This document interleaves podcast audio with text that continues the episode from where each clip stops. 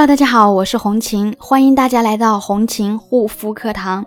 今天来跟大家分享的主题是激素脸夏天发红发烫怎么缓解呢？其实对于激素依赖性皮炎，主要有两种表现形式，一种是干红痒，另一种呢就是长痘痘。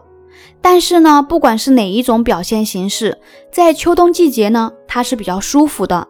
如果说是夏天天气比较闷热，对于我们这种皮肤呢，会有什么样的伤害呢？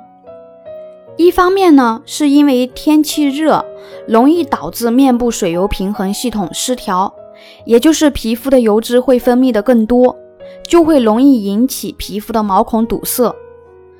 另外一方面呢，是因为温度过高，引起皮肤的散热功能呢变差。那不管是容易干红痒，或者是说容易长痘的。只要是皮肤的散热功能差呢，它就会形成红痒烫。当皮肤红烫同时发生呢，面部的炎症呢就会加深。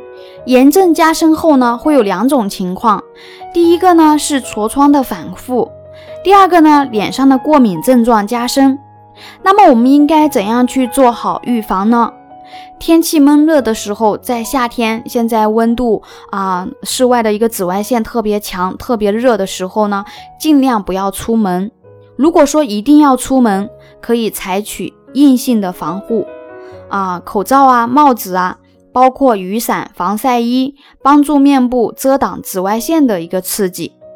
如果你也有这方面的问题、肌肤困扰呢，可以加红琴的微信幺三七。幺二八六八四六零，好了，今天的分享就到这里，感谢大家的收听，我们下一期再见。